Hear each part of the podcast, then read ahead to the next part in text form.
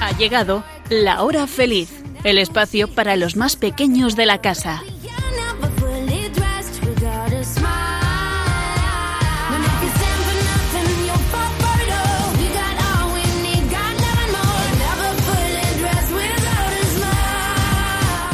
Muy buenas tardes, aquí estamos un jueves más en la hora feliz para pasar un rato entretenido y divertido. Y como siempre, junto a las magníficas colaboradoras de este programa, Elena, Blanca, Nuria y Sonia. Bueno, ¿qué tal chicas? ¿Cómo estáis?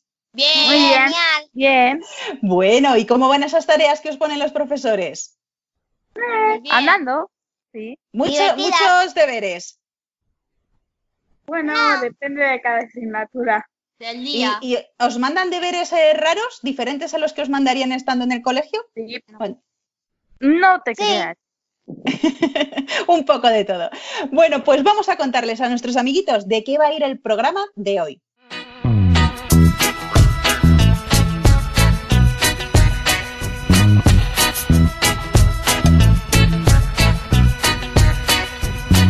Hoy vamos a hablar de San Juan Pablo II. Después os contaremos algunas anécdotas de la historia. Y contaremos chistes y adivinanzas.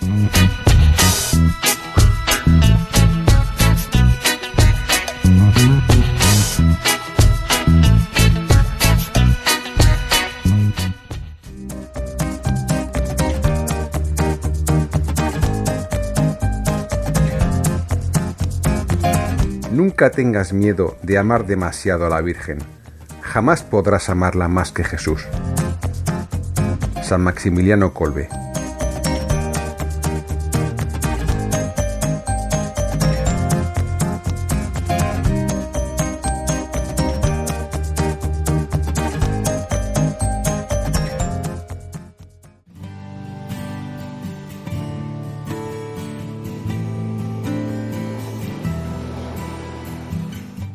Virgen María, botón de clavel, mi madre me dice que tame con fe. Pues cuenta que eres mi madre también, que el rezo de un niño te causa placer, que cuando en las noches dormidito esté, si soy un buen hijo me vendrás a ver. Mi madre no engaña, lo sabe muy bien. Por eso te espero y al fin te veré. Oh Virgen María, botón de clavel.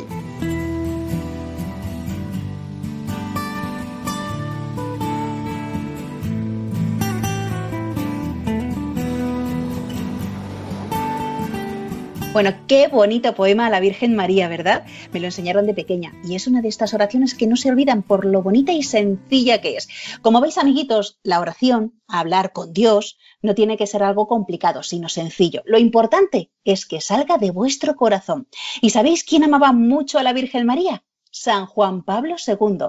Quizás algunos de vosotros pues no sepáis mucho de él porque no habíais nacido todavía, pero ha sido un papa que amaba mucho a la Virgen María. Y precisamente este lunes pasado, el 18 de mayo, la Iglesia ha celebrado el centenario de su nacimiento. Así que os vamos a contar quién fue. Su nombre era Karol Wojtyła.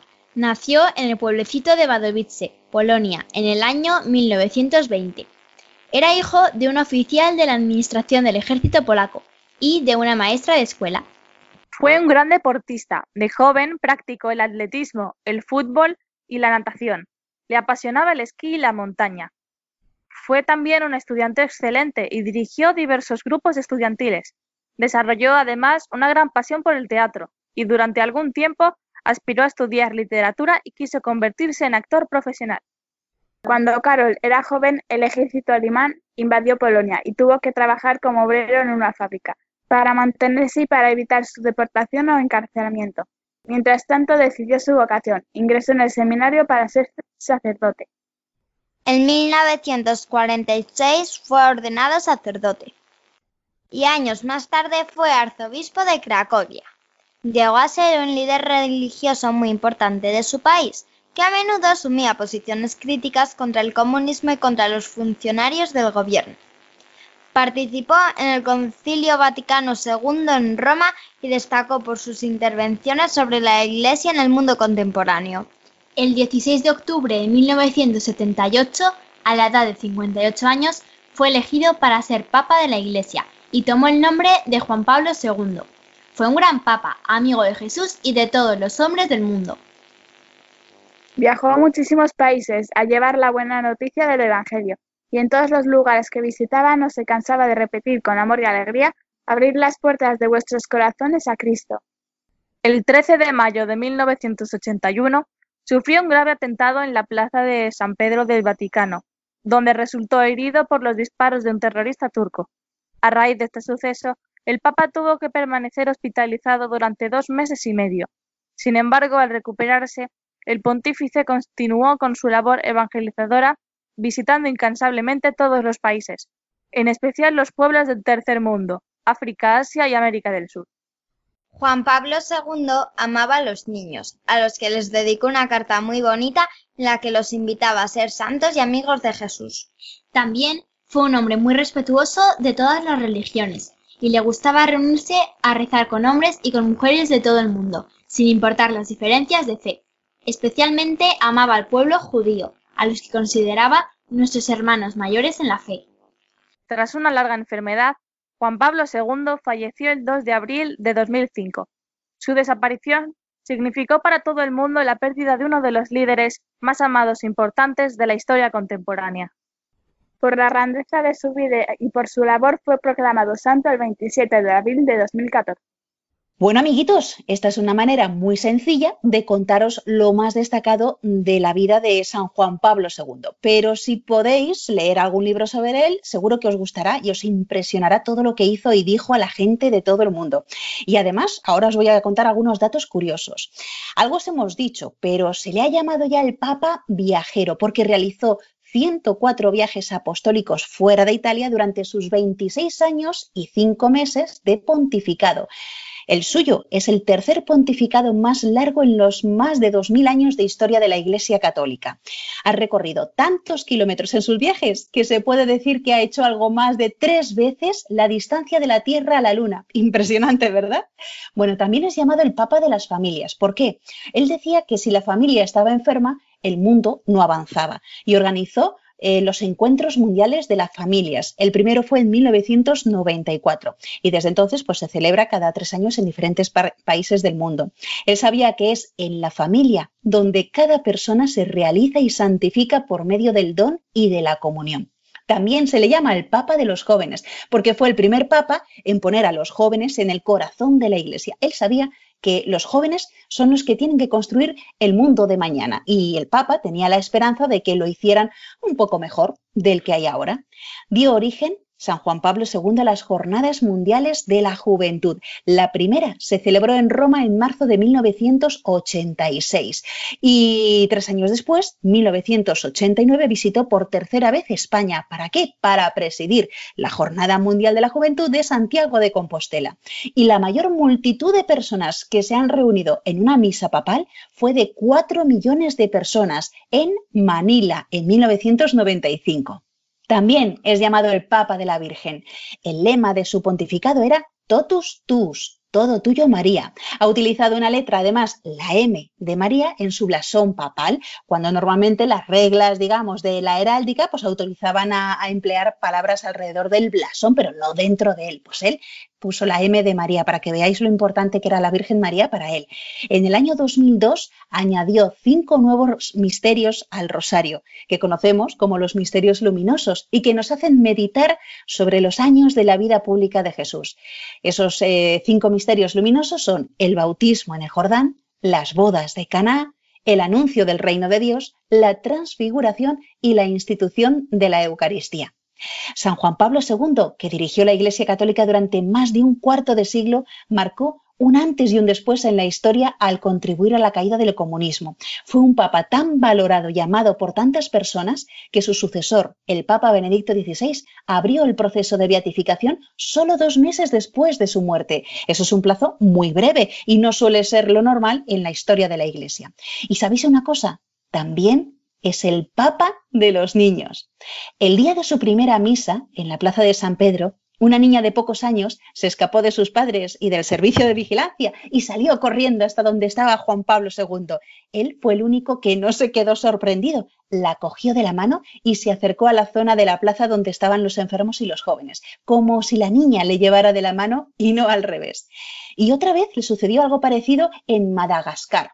Una niña de cuatro años, con una hermanita más pequeña a cuestas, apareció junto al escenario donde estaba el papá, subió las escaleras y llegó hasta el sillón donde estaba Juan Pablo II. Él abrazó a las dos pequeñas invitadas como si recordara esas palabras de Jesús cuando decía, si no os hacéis como niños, no entraréis en el reino de los cielos.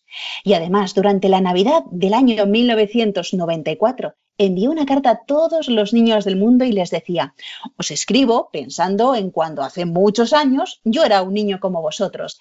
Y en esa carta les contaba cómo vivía él la Navidad y lo mucho que le gustaban los villancicos. Pues ya sabéis, amiguitos, como decía San Juan Pablo II, ser totus tus, todo tuyo, María. No tengáis miedo de mirarlo a Él. Mirad al Señor. ¿Qué veis? ¿Es solo un hombre sabio? No. Es más de eso, que eso. ¿Es un profeta? Sí. Pero es más aún es un reformador social, mucho más que un reformador, mucho más.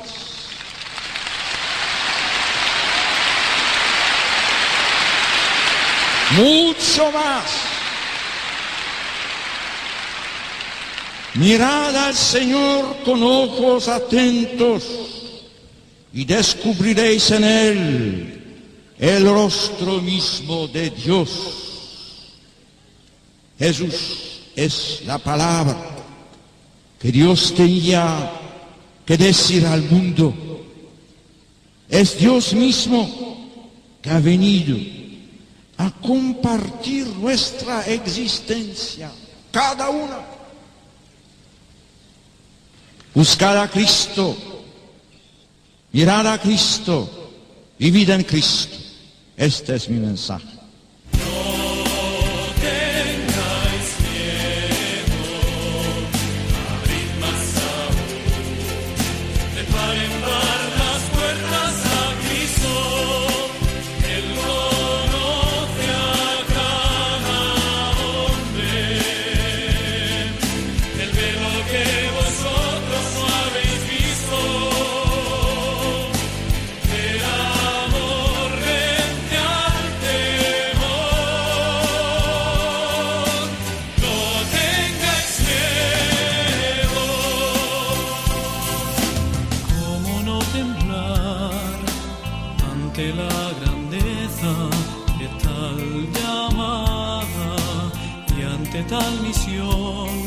De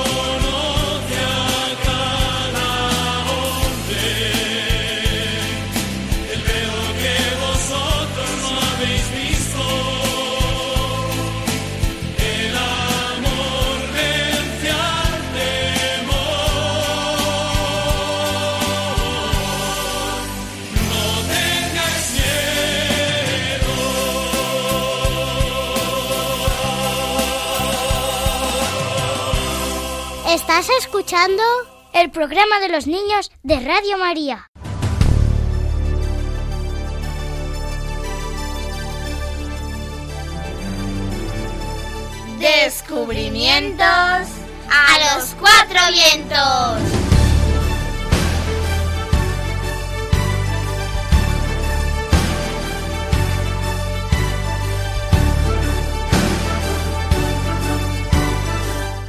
Amiguitos, los libros de historia nos explican qué ocurrió en el pasado. No sé si os gustará la historia. Bueno, a mí sí, hay cosas muy interesantes, pero son las anécdotas, por decirlo de alguna manera, las que nos ofrecen la parte más curiosa, más llamativa y más amena de, la historia. Así que hoy, amiguitos, os vamos a contar algunas de esas anécdotas. Y comenzamos por Nuria. Cuéntanos, ¿qué nos has preparado para hoy? Hoy os voy a hablar de la aventura de 22 ángeles que llevaron la vacuna de la viruela de España a América. Estamos en 1800, cuando todavía no se habían inventado las neveras. Un científico inglés llamado Jenner había descubierto en 1796 que las vacas tenían un tipo de viruela que cuando contagiaban a los granjeros, luego estos no enfermaban de la viruela de humanos, que estaba matando a mucha gente. Había descubierto la vacuna contra la viruela. Jenner recogía de los granitos de los granjeros un poco de líquido y se lo ponía a una persona sana, en un pequeño corte que le hacía en la piel, y así se quedaba inmunizado contra la viruela de humanos. Jenner no podía esperar muchos días desde que sacaba el líquido de los granjeros y se los ponía a otra persona, porque cuando los virus los guardaban en un frasco no aguantaban bien el calor. Y como no existían las neveras para poder conservarlos, la vacuna se estropeaba. Es aquí cuando aparecen los 22 ángeles, un médico llamado Balmis y una enfermera llamada Zendar. En España estaban muy preocupados por las muertes que causaba la viruela en América y no sabían cómo llevar la vacuna. El médico militar Francisco Javier Balmis Berenguer tuvo una idea, llevaría la vacuna a América pasando la vacuna entre personas. Era un método primitivo pero eficiente. Se reunió un grupo de 22 niños, los 22 ángeles, y se vacunó a dos de ellos. Y cuando desarrollaban la viruela debilitada, le salían unos pocos granitos pequeños en el cuello.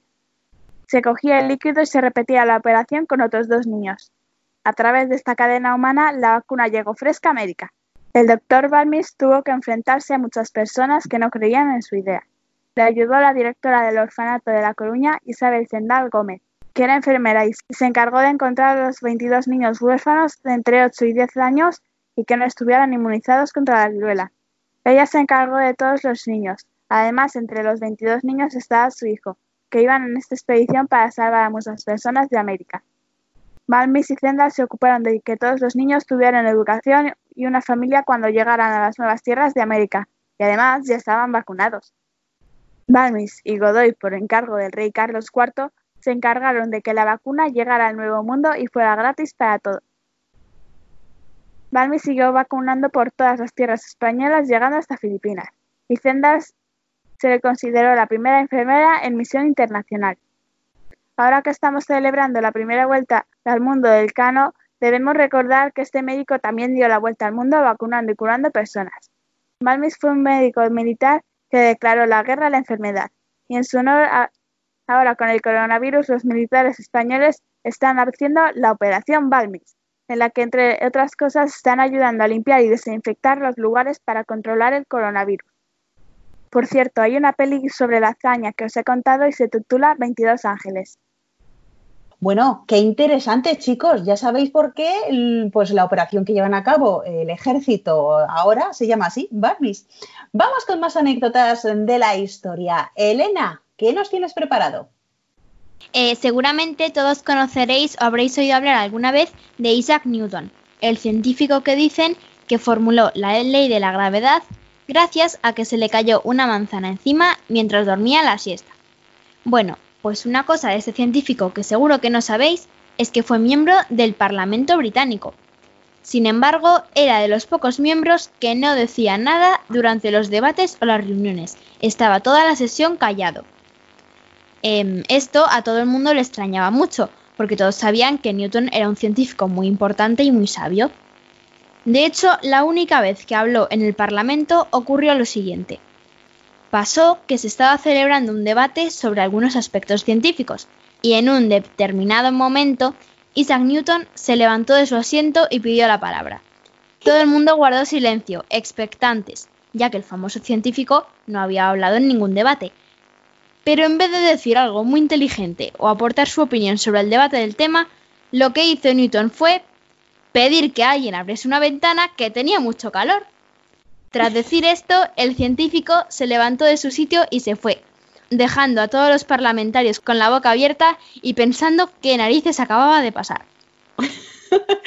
Madre mía, vaya anécdota. Muy bien, Elena. Y Sonia, pues es tu turno. Pues hoy os voy a hablar de Juan de Lepe, que fue un marino del pueblo de Huelva, Lepe, en el siglo XVI. Sirvió como bufón en la corte inglesa del rey Enrique VII. A Enrique le gustaba jugar a las cartas mientras estaba en su castillo. Solía apostar pocas monedas porque era muy tacaño. Un día apostó con Juan una gran cantidad de dinero, todos los impuestos de Inglaterra, pero perdió. El rey era muy listo y en vez de pagarle le hizo rico y rey de Inglaterra por un día. A la muerte del rey, Juan volvió a Lepe rico y lo siguió siendo hasta el fin de sus días. Estupendo, Sonia, con lo que nos has contado de Juan de Lepe. Muy curioso. Pues vamos con más anécdotas, Blanca. Vamos a retroceder cinco siglos para recordar una de esas peleas de reyes, no de reinos, de reyes, con Carlos I, rey de España, y Francisco I, rey de Francia, dos reyes que se llevaban fatal, pero fatal, fatal. Los dos querían ser emperadores del Sacro Imperio Romano Germánico, y como ganó el rey español, el francés se quedó enfadadísimo. Nunca dejaron de pelearse entre ellos. La anécdota que traemos hoy es la consecuencia de una de estas peleas. El 14 de enero de 1526, Francisco I y Carlos I firmaron el Tratado de Madrid, era un tratado de paz más las condiciones que se le imponían al francés después de haber perdido la batalla de Pavía. Bueno, a ver, que antes los tratados tenían mucha guasa. Se hacían rehenes que acababan convirtiéndose en un engorro porque te los tenías que quedar en el país. hasta se firmaban matrimonios que al final provocaron que estos dos reyes acabaran siendo cuñados, pero eso es otra historia. Pero, ¿y estos dos por qué se peleaban en la batalla de Pavía? Porque, como no, eh, Francisco y Carlos estaban enfrentados. Carlos I andaba defendiendo su gran imperio e intentando ganar un poquito más. Y Francisco intentaba impedir que éste ganara más territorio y así de paso se le quitaba algo, pues mejor que mejor. Y es que Francia estaba totalmente rodeada por el territorio español. Ahí se produce la batalla de Pavía, que por cierto, Pavía está al norte de Italia, pero los franceses no pudieron pasar hacia el sur de Italia, porque las tropas españolas les ganaron por el camino. Y entra en escena Francisco I, que qué desesperado estaría que cuando vio huir a sus tropas en Pavía, se lanzó él al campo de batalla. Un soldado español lo cogió y no lo mató, porque al verlo ahí tirado con su armadura reluciente, pensó que este era un pez gordo. Él no sabía que él era el rey de Francia. ¿Quién iba a imaginar que un rey se tiraría ahí en medio de la batalla? Cuando Carlos I se enteró de que habían pillado a su mayor rival, se lo llevó a la capital del imperio. Esto era algo completamente increíble. Vencer a Francia era una cosa, pero encima capturar al rey, vamos, era una humillación total para Francisco. Estos dos se reunían de vez en cuando y cada vez que se reunían, Carlos I se empeñaba en que Francisco le hiciera una reverencia, pero no había manera. Francisco se negaba. Así que Carlos I lo invitó a venir a una sala que tenía una puerta pequeñita y así el rey tendría que agacharse para pasar. Pero Francisco I se dio cuenta de la jugada y en vez de entrar de frente, entró de espaldas dándole el culo al emperador Carlos I. Bueno, madre mía, vaya rencillas, ¿eh? qué peleas tenían los reyes en esa época. Gracias, Blanca. Y ahora Elena nos va a hablar también de otra guerra. ¿De cuál se trata? ¿Habéis estudiado en el cole la guerra de los 30 años? Bueno, pues fue una guerra que duró, como dice el nombre, 30 años y en la que se enfrentaban los católicos y los protestantes. Pero ¿sabéis por qué empezó esta larga y dura guerra? Pues no me creeríais si os digo que todo empezó por tirar a la gente por la ventana. Sí, sí, y es que lo que pasó es que en 1618 unos protestantes del castillo de Praga arrojaron por una ventana a dos emisarios del emperador católico Fernando II.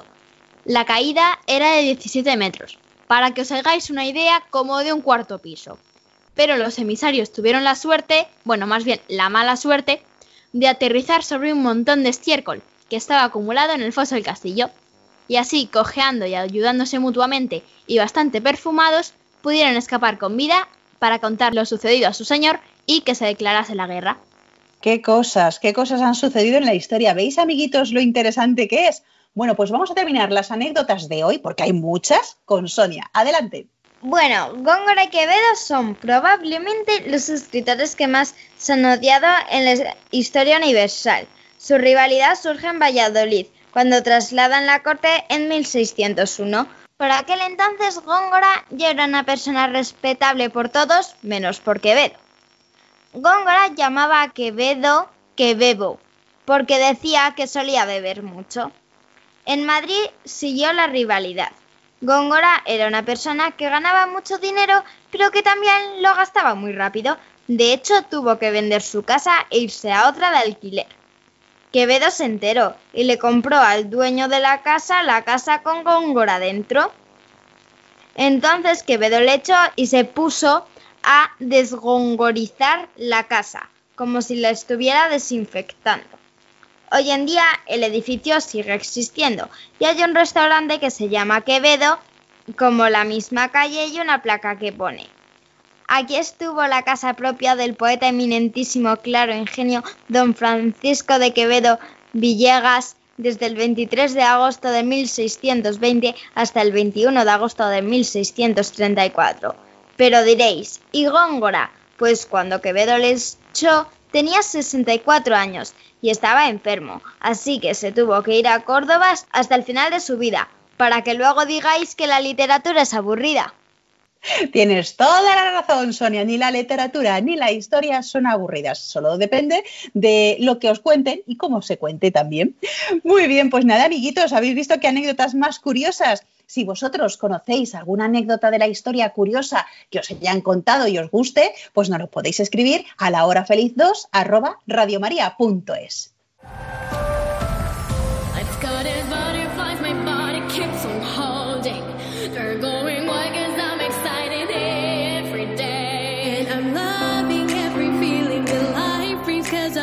set I feel free. And.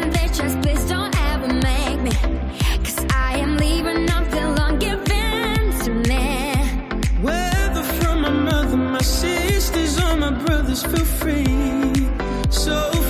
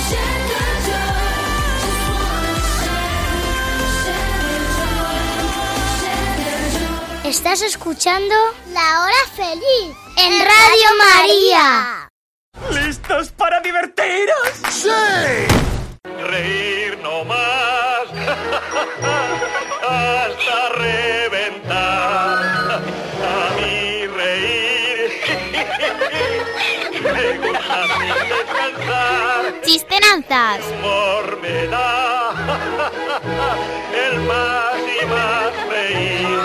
No tiene ninguna buen humor, más buen humor me da a mí. Como me gusta reír, más buen humor me da a mí. Y amiguitos, llegamos ya a esta sección que tanto nos gustan los chistes y las adivinanzas. Y vamos a comenzar, como siempre, por las adivinanzas primero. A ver, Elena, tu adivinanza. Alta como un pino, verde como un lino, con las hojas anchas y el fruto amarillo.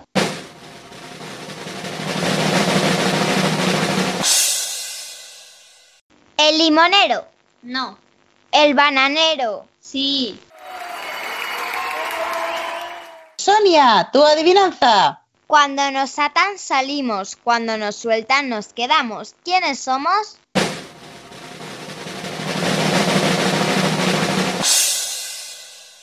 ¿De las cuerdas? No. ¿Los zapatos? Sí.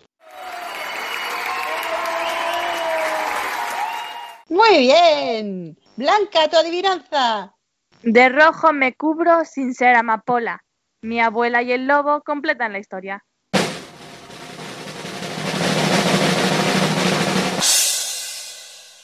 Caperucita roja.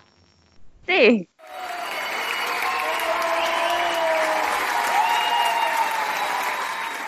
Muy bien. Nuria, tu adivinanza. ¿Qué cosa entra en el río y no se moja?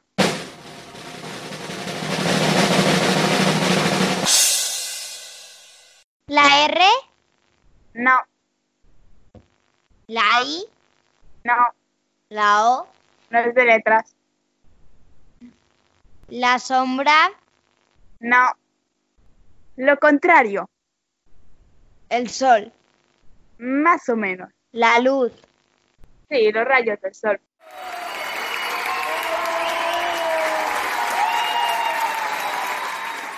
Estupendo. Pues vamos ya con los chistes de hoy. Blanca, tu chiste.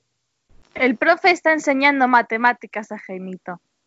Si te doy cuatro chocolatinas hoy y te doy tres más mañana, tendrás... ¡Felicidad, profe!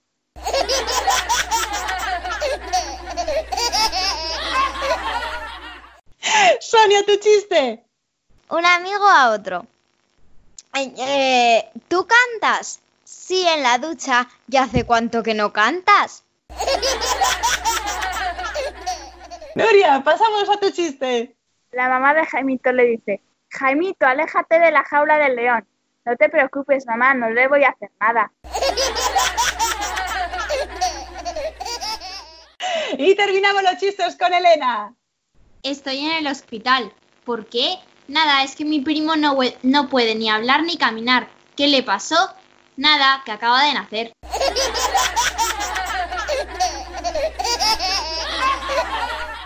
Bueno, amiguitos, llegamos ya al final de este programa. Como sabéis, ha habido un cambio en la programación de Radio María y ahora, pues a las 7 menos cuarto de la tarde, rezamos la oración de vísperas. Así que vamos a terminar antes que otras veces. Espero que os lo hayáis pasado muy bien, que os haya parecido muy interesante la vida de San Juan Pablo II y como él hizo, que améis mucho a la Virgen María, que ella es nuestra madre y nos cuida desde el cielo. Y en lo que nos queda de este mes de mayo, acordaros de dedicarle unos minutitos del día en pensar en ella, en hablarle y si podéis, junto a vuestra familia, rezar el Santo Rosario, esa oración que tanto le gusta a ella y que nos ayuda a ver a Jesús a través de los ojos y del corazón de la Virgen María. Bueno, ¿y qué os han parecido esas anécdotas de la historia? Interesantes y curiosas, ¿verdad? Bueno, pues hay muchas más que os iremos contando. Es apasionante conocer la historia. Y ya no nos queda más que despedirnos hasta dentro de dos semanas. Así que gracias a Elena, Blanca, Nuria y Sonia por estar una vez más en la hora feliz y también a vuestros padres por haberlo hecho posible desde vuestras casas. Muchas gracias, chicas. De nada. De nada y adiós. Hasta la próxima. Y a vosotros, amiguitos de la hora feliz, os recordamos que podéis volver a escuchar de nuevo este programa u otros anteriores que hemos hecho en el podcast de Radio María. Tenéis que entrar en la página web www.radiomaria.es y buscar La hora feliz Yolanda Gómez. También os animamos a que nos escribáis, nos enviéis por email algún dibujo de los que habéis hecho estos días en casa o algún cuento que hayáis escrito eh, y que queráis que, que, leamos aquí en antena. El email, os recuerdo, la hora feliz 2 con número, la hora feliz 2 arroba radiomaria.es. ¿Y vosotros sed buenos? Sí, sí se puede. Sí se puede. Un fuerte abrazo para todos y ser felices.